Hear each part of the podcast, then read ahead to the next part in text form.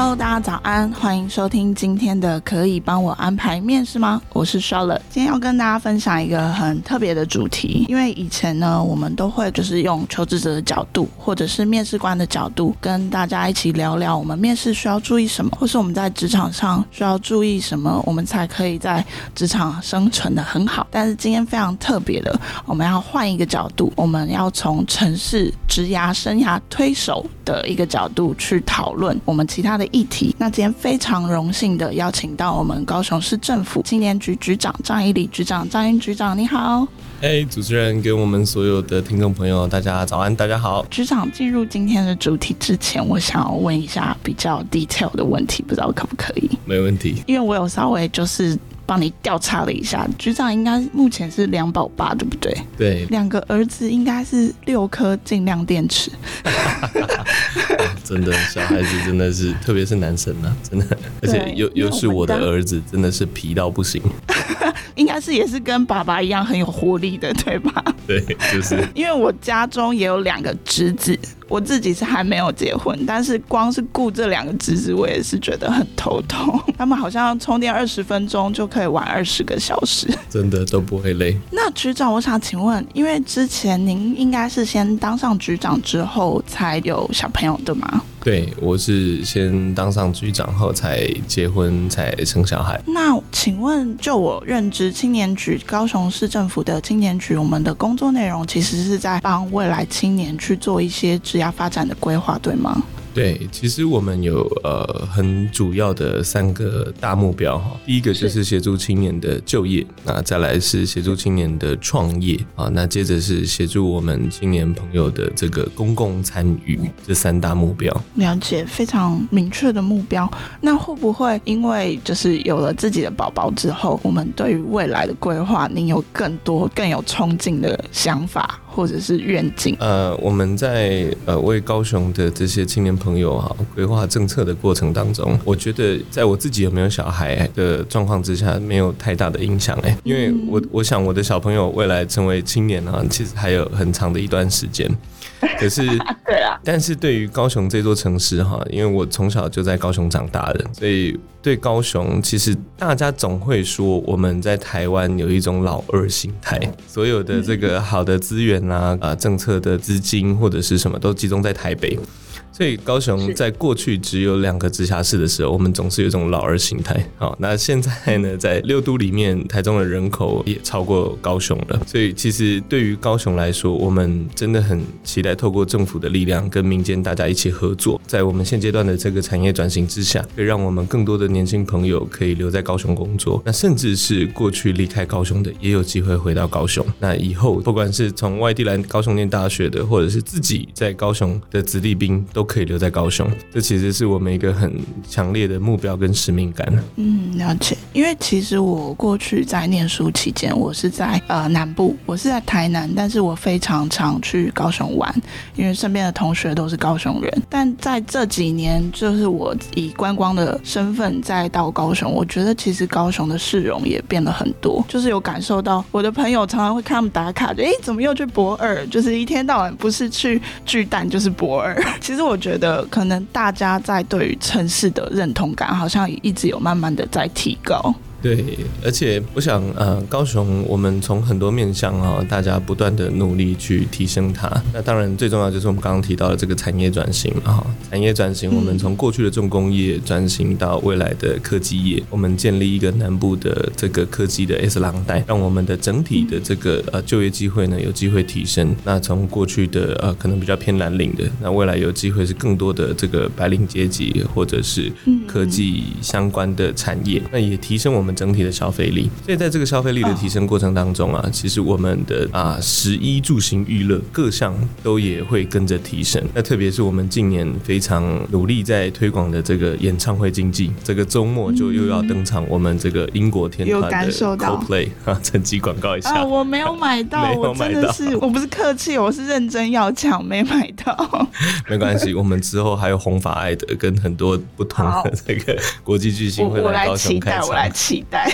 对，其实透过这些大型的活动哈，我们可以看到整座城市其实是变得非常有活力。那当然，我们不只靠这样子的活动来提升整个城市的价值，我们也帮整个城市其实是有点脱胎换骨。好，我相信，嗯，这个如果生活在高雄的家长应该会非常有感受，就是我们很多全新的这个特色公园的开幕，其实是让我们小朋友都有很多地方可以去。那不只是这样，我们的运动中心也持续在推广跟啊、在开设当中，还有我们的社会住宅。所以其实我觉得整个高雄的升级啊，对于年轻人在这边，不管是要找工作或者是要创业，其实都会是一个相当好的时机点跟一个地点，就是在高雄这样。听完局长分享之后，我开始慢慢的有点想要南漂了。说到做到哦，我是认真的，我有思考过，因为其实我也是北漂。那个时候在学生时期要毕业的时候，其实有做过短暂的挣扎，就是我是想要北漂，还是说我就留在学校这附近就业这样子。只是因为刚好是女生，所以家长们其实都会比较希望说我们可以离家里面近一点点。但是我觉得，就像刚刚局长提到分享的，真的有慢慢的感觉，好像要变成两个老大，已经没有什么老二心态了，因为越来越丰富啦。常常也会有看到一些高雄的市集，看到市民就是很开心，在天气很好的状况下，大家都会出来走走。我觉得那气氛跟渲染力就完全是跟以前不一样的。没错。但是局长，我有个疑问哦，因为讲真的，现在最常听到的就是我们会碰到一些刚离开校园的新鲜人，有的时候可能是家家中的一些亲戚小朋友，问他他们说未来有没有什么想做的，或是想从事行业。但我真的最常听到就是啊，还在思考，且走且看，没有想法，没有方向。像这样子的时候，会不会在局长这个角色里面，其实也很常接收到这样的讯息？我们都会是用什么方式去辅助这些青年？嗯，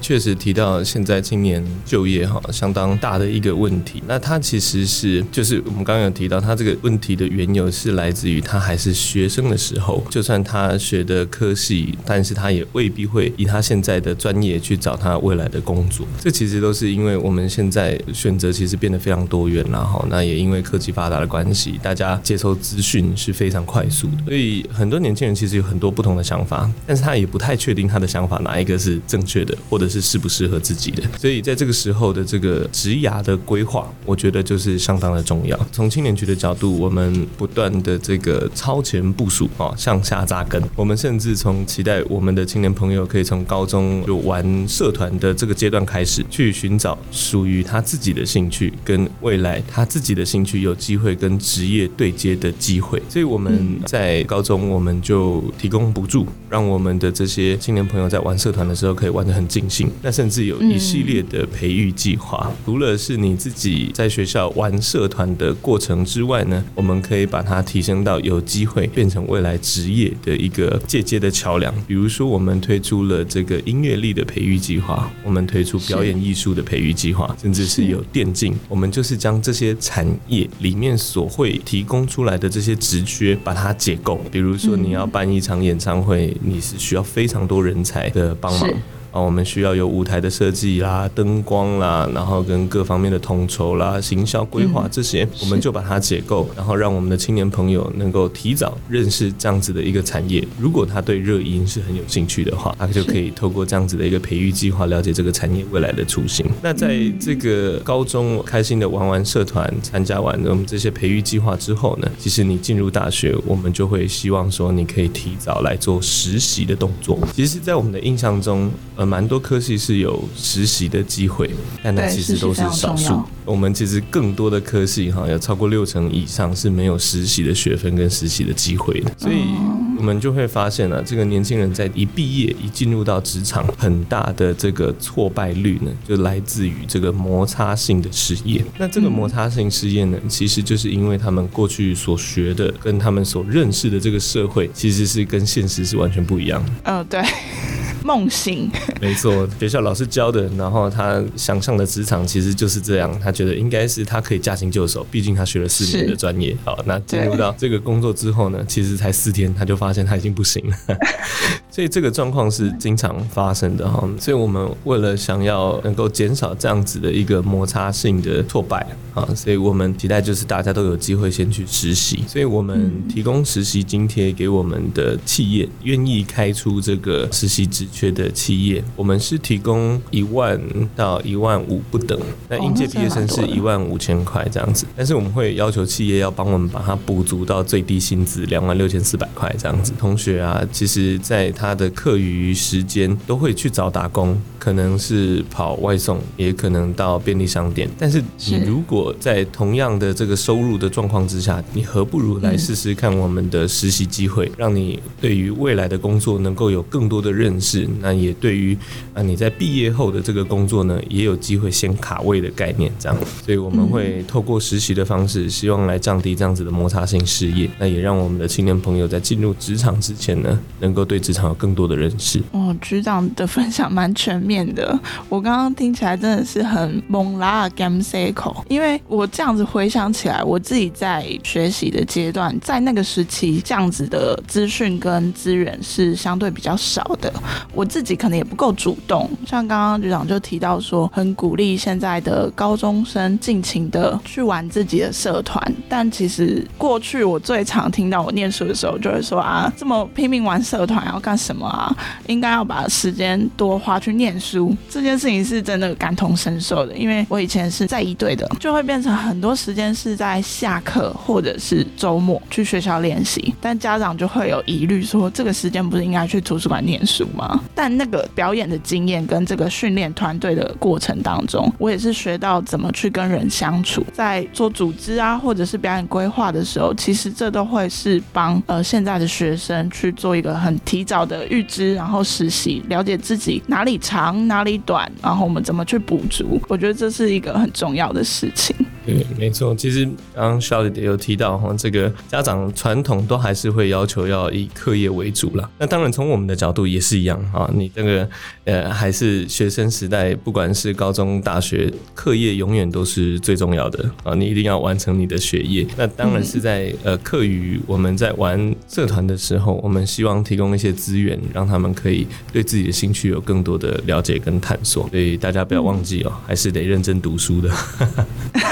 对对对，需 要并行啊，对，没错，不可以完全放掉。那局长，我之前就是有稍微了解说，您过去的工作经验，在担任局长之前，您也担任过研究助理，或者是像发言人、媒体公关这样子的角色。那在作为局长之后，您有没有觉得其实是有一些跟您期待上有落差，或者是说您也会需要一个职位转换的时间？这样子的过程当中。中，你有没有就是领悟出一些你自己受用的方式，或者是可以提供给青年朋友做一个参考？严格说起来，我我也算是不务正业的。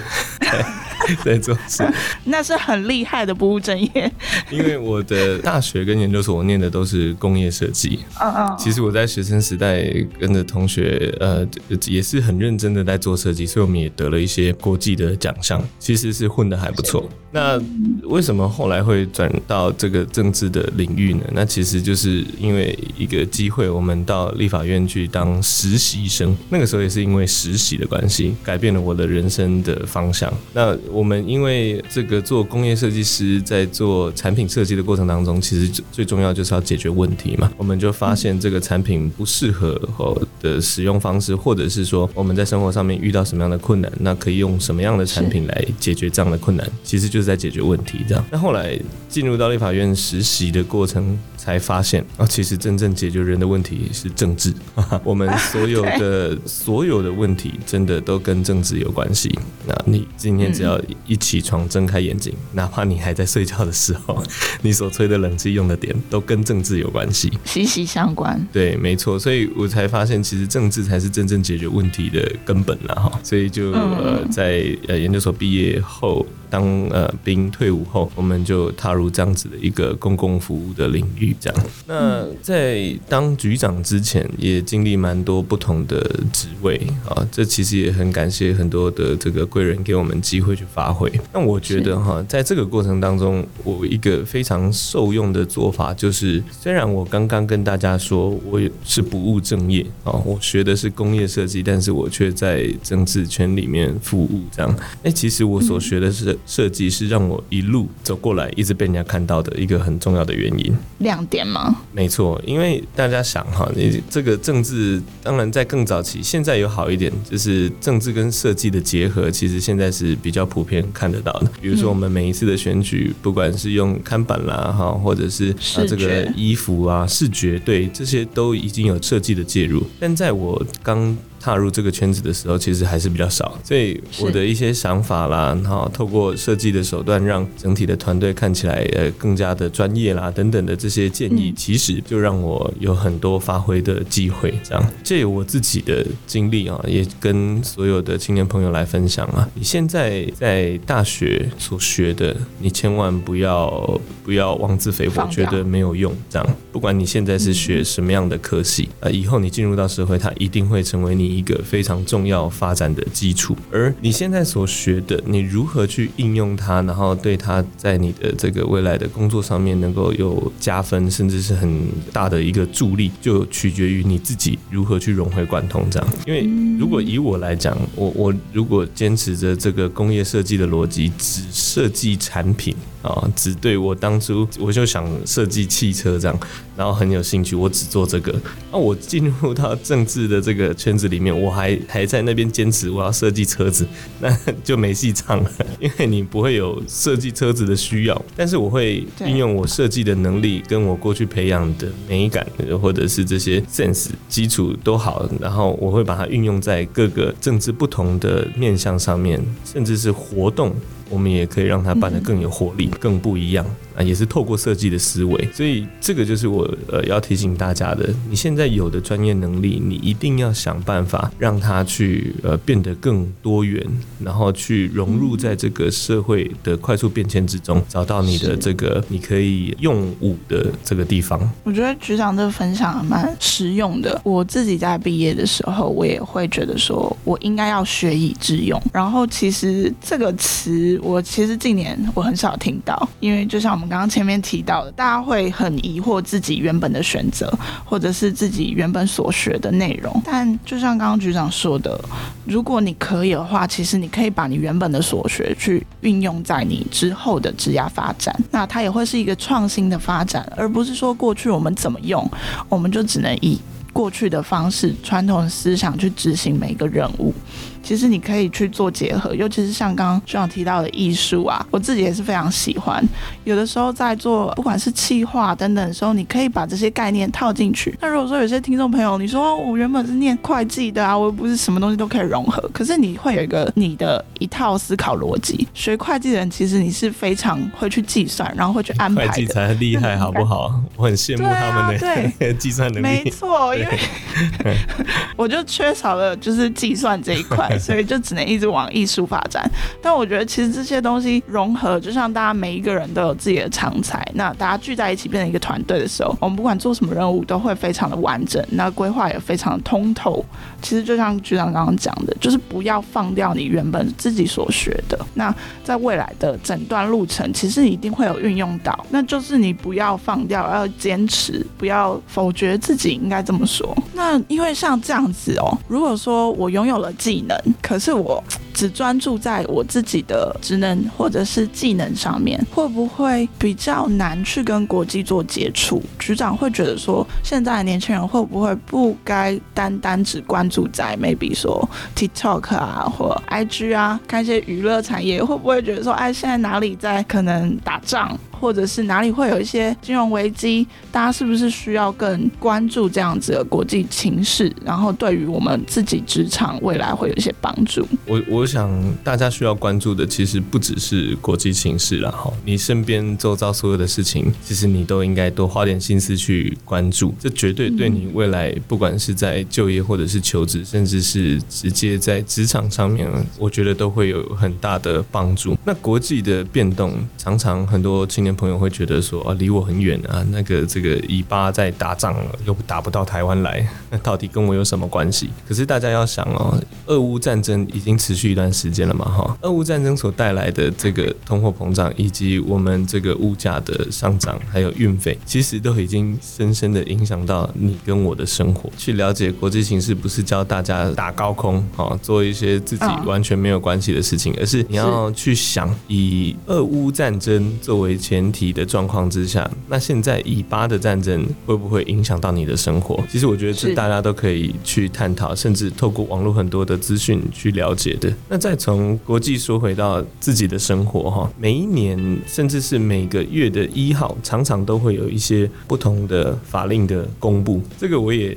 建议我们的这个青年朋友要实时的去关注了哈。这个其实不管是新闻啦哈，或者是网络的资讯啦，甚至是广播，呃，其实都会提醒大家哦，这个十一月一号有什么新制要上路喽，或者是什么。嗯，那甚至在这个制度的上路之前。如果大家可以先去了解啊，会有什么样新的改变？那会有什么样新的法规、新的制度要上路？那你再来想一想，这些新的法规、新的制度要上路之前啊，跟你的这个工作甚至是生活会不会有什么关联？相关啊？那如果有相关，可能你未来哪里会呃比较不方便或自然难行？那你有没有什么解决方法？那你的解决方法，它会不会有可以产生价值跟利益的机会？其实我们一直提醒青年朋友哈。不要贸然去创业，但是你必须在你的生活当中啊，发挥你的想象力，接收更多的资讯，你才有机会去找到一个属于你自己，然后对于这个社会也是有机会的一个这个应该算是盈利的模式。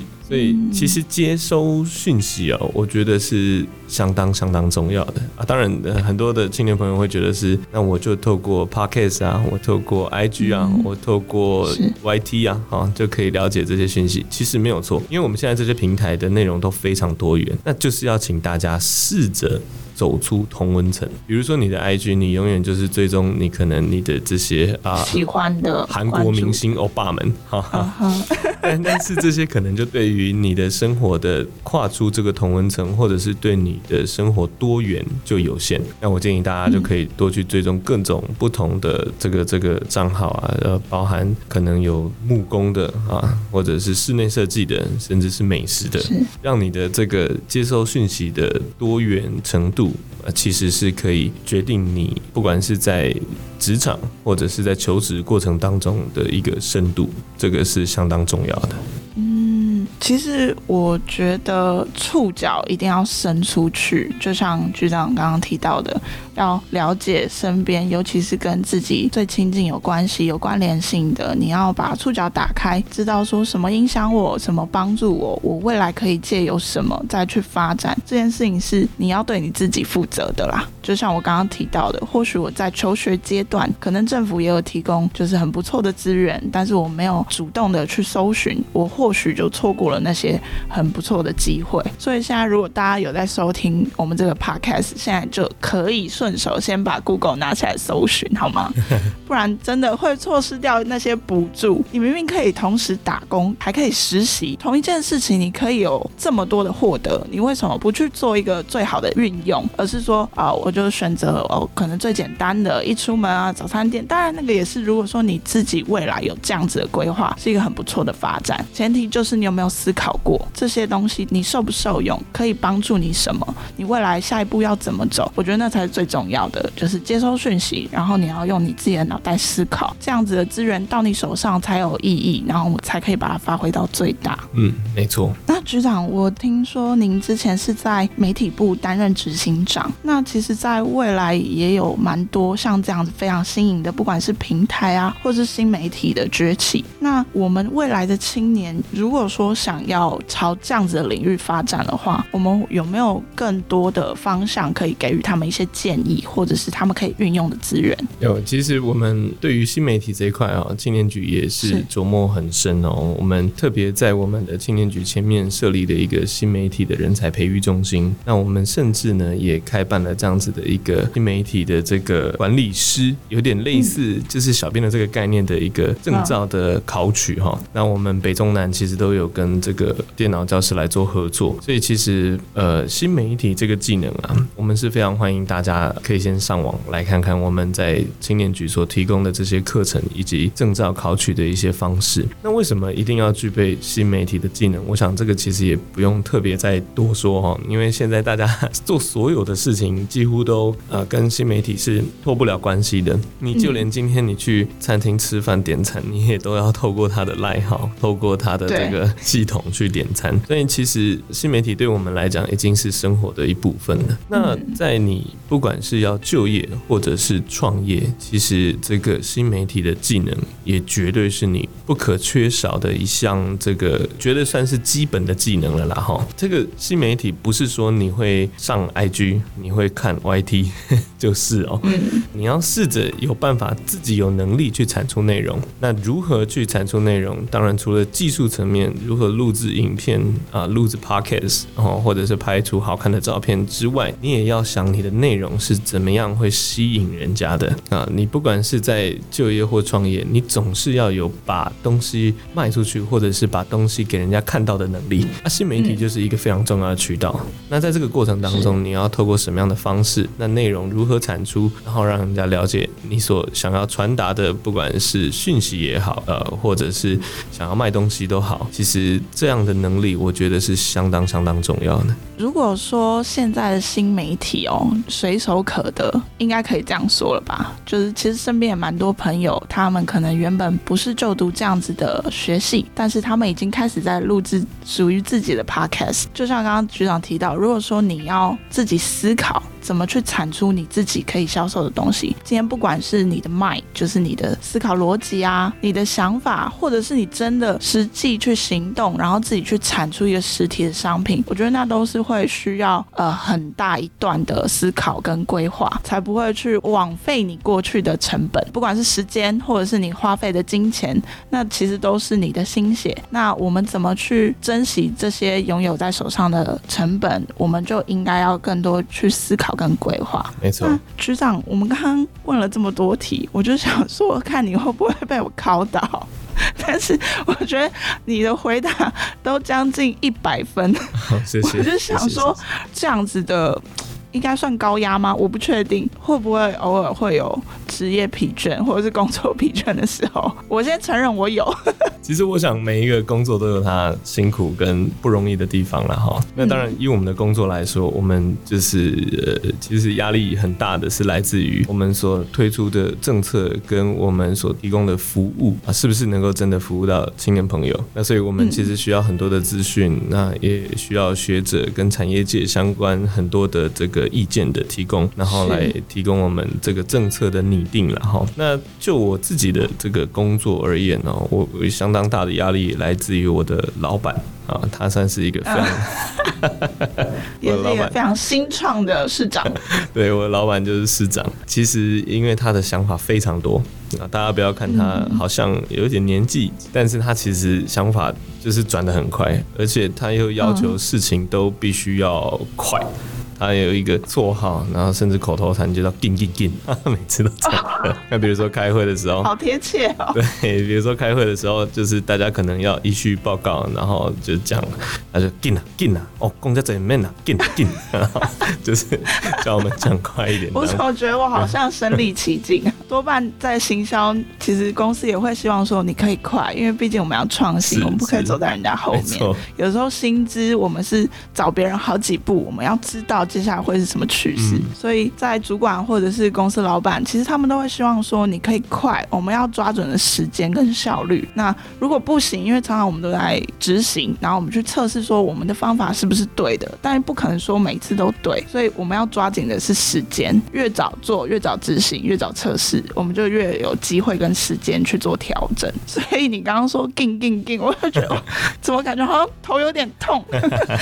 对，其实刚刚主持人特别提到这个哈，要求新求快，其实我觉得它是一个不变的定律哦，也分享给我们所有的青年朋友。你看，其实不管是在这样子的私人的公司企业里面，甚至是在政府部门，对于求新求快。都是一个相当重要的基本了哈。那以高雄市政府为例，我们看到现在这个近邻排碳相当的重要，所以市长真的是都超乎人家好几步去预想接下来要做些什么。我们就直接开办了这个近邻学院啊。所谓近邻学院，就是在教大家都搞不清楚什么是要净零排碳，然后未来的碳费或者是未来的这个 CBAM 如何运作，我们就是透过这个学院的方式来教大家。那所以大家要想，之后所有的产业。其实都会要求你的碳足迹跟你排碳的这个限制，那你不赶快先做准备，你接下来你不管是要卖什么产品，你卖什么任何东西都会被绑住。甚至是没有办法，你要花更多时间跟成本去调整。所以这个其实也说回来，它就是一个时代的变迁当中所看到的机会啊。市长把这个全台湾第一所的近邻学院就开设在高雄，那这样等于是不管是公司立的部门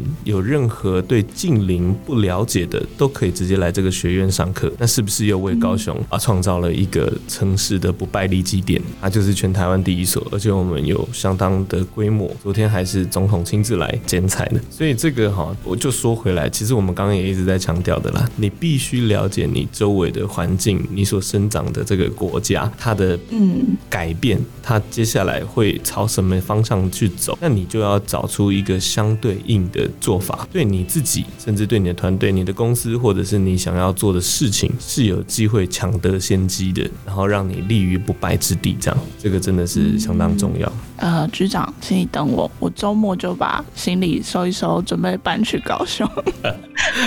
真的可以赶快来。我我们现在哈，这个房价，我我相信它还有很多的空间，所以你真的是可以赶快把握机会。可以自产，可以自产。对对对对对。但其实，因为我们刚刚聊了那么多，我自己不外乎我也有面临工作倦怠的时候。然后刚刚局长分享很多资源可以运用，曾经我也想过说，或许我可以把我的所学，然后作为我创业的基础。但我知道说，其实现在政府提供非常多，就是像青年贷款啊，或者是我们在创业怎么去扎根，怎么为自己开创品牌之前做的事前准备，这只是空想。上了纸本的时候，很多时候我们会需要去计算我们的营运资金啊、成本管销、控管等等的。那像这样子，青年局是不是也可以帮我们下一点信心，或者是看出我们不足的？因为像我自己当初有想要创业的时候，一直迟迟没有下手，就是觉得我一定没有看到一些很重要的事情，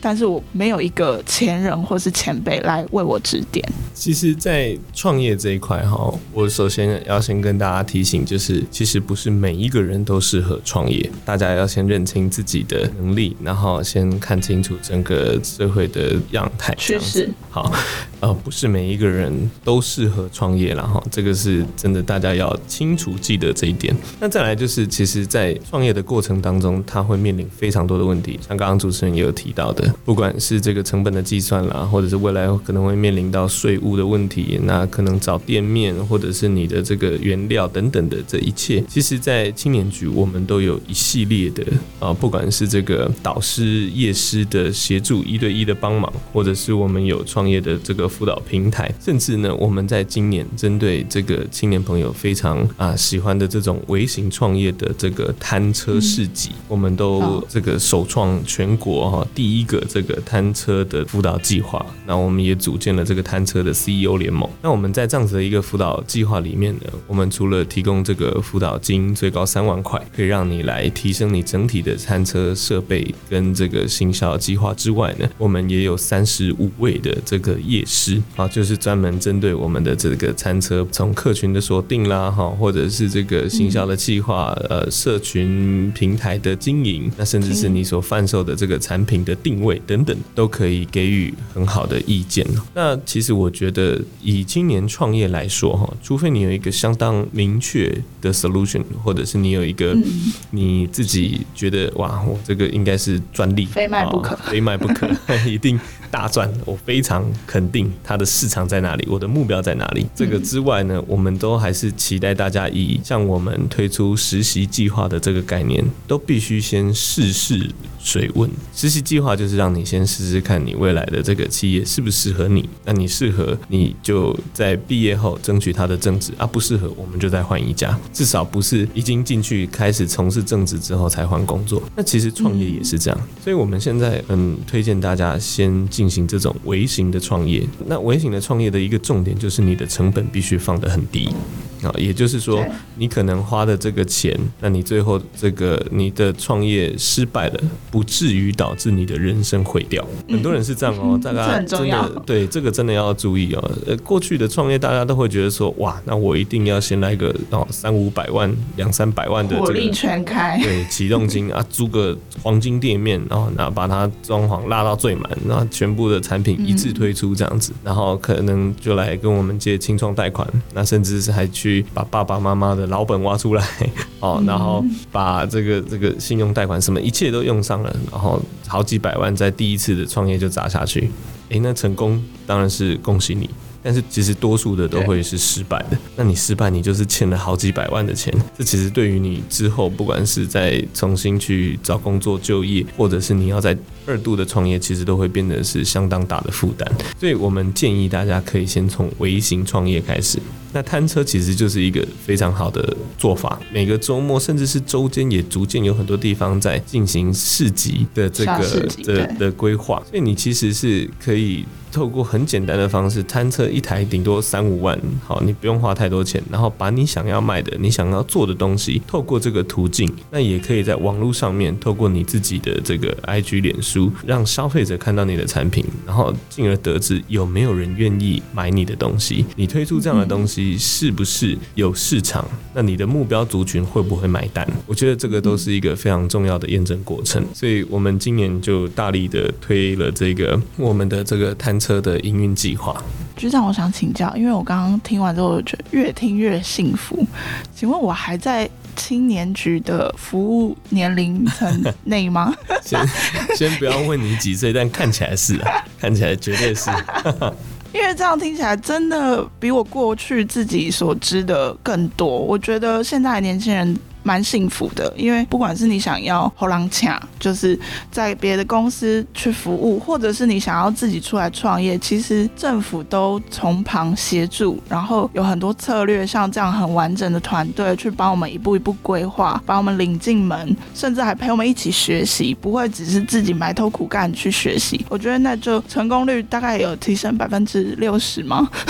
其实最后能不能成功，还是真的要看你自己的。哈，看这个。要创业的人，所以其实我们都还是建议大家要审慎评估啦。嗯嗯，那局长，我再请教最后一个问题，因为我们刚刚也聊了蛮多，不管是以员工或者是以主管的角度，甚至于是有些朋友他们想要自己出来创业，在这样子的人生职涯规划里面，如果说有些青年他正要踏入，或者是他已经踏入十年了，他还在摸索自己的未来，局长现在已经算是我们这个 生代。的人生胜利组，毕竟也有了家庭，有了两个二宝。局长有没有什么您自己觉得非常受用的一些建议，或者是说在求职者大家非常迷惘的过程当中，你有什么可以深深的告诉他们，让他们重新好好的去规划自己的未来，或者是充满信心的不要沮丧？有没有这样子的建议可以跟我们一起分享？我现在这样子的状态，大家可能会觉得哇，好像是人生胜利组的概念了，但其实我们。过去也是跌倒过很多次，我就举例，我在二零一八年，在那之前，我其实在台北的立法院服务。哦，那也是服务媒体，就是做新闻公关的角色。其实我觉得我做的还不错。哦，那个时候在台北这样算是游刃有余，那就临时被派下来高雄参与这个议员的选举。嗯，那结果当然时间很短啦，然后资源不足啦，努力不够啦，最后就议员没有选上。啊，算是很大的落败。那结果对，因为我选举的过程当中就展现我很多不同的想法嘛，啊，很多。不同的这个出逃哈，然后有很多不同的形式的展现这样。那所以奇迈市长就看到我说，哎、欸，这个年轻人看起来很有搞头，那邀请我加入他的团队，帮他一起选市长，结果又选输了。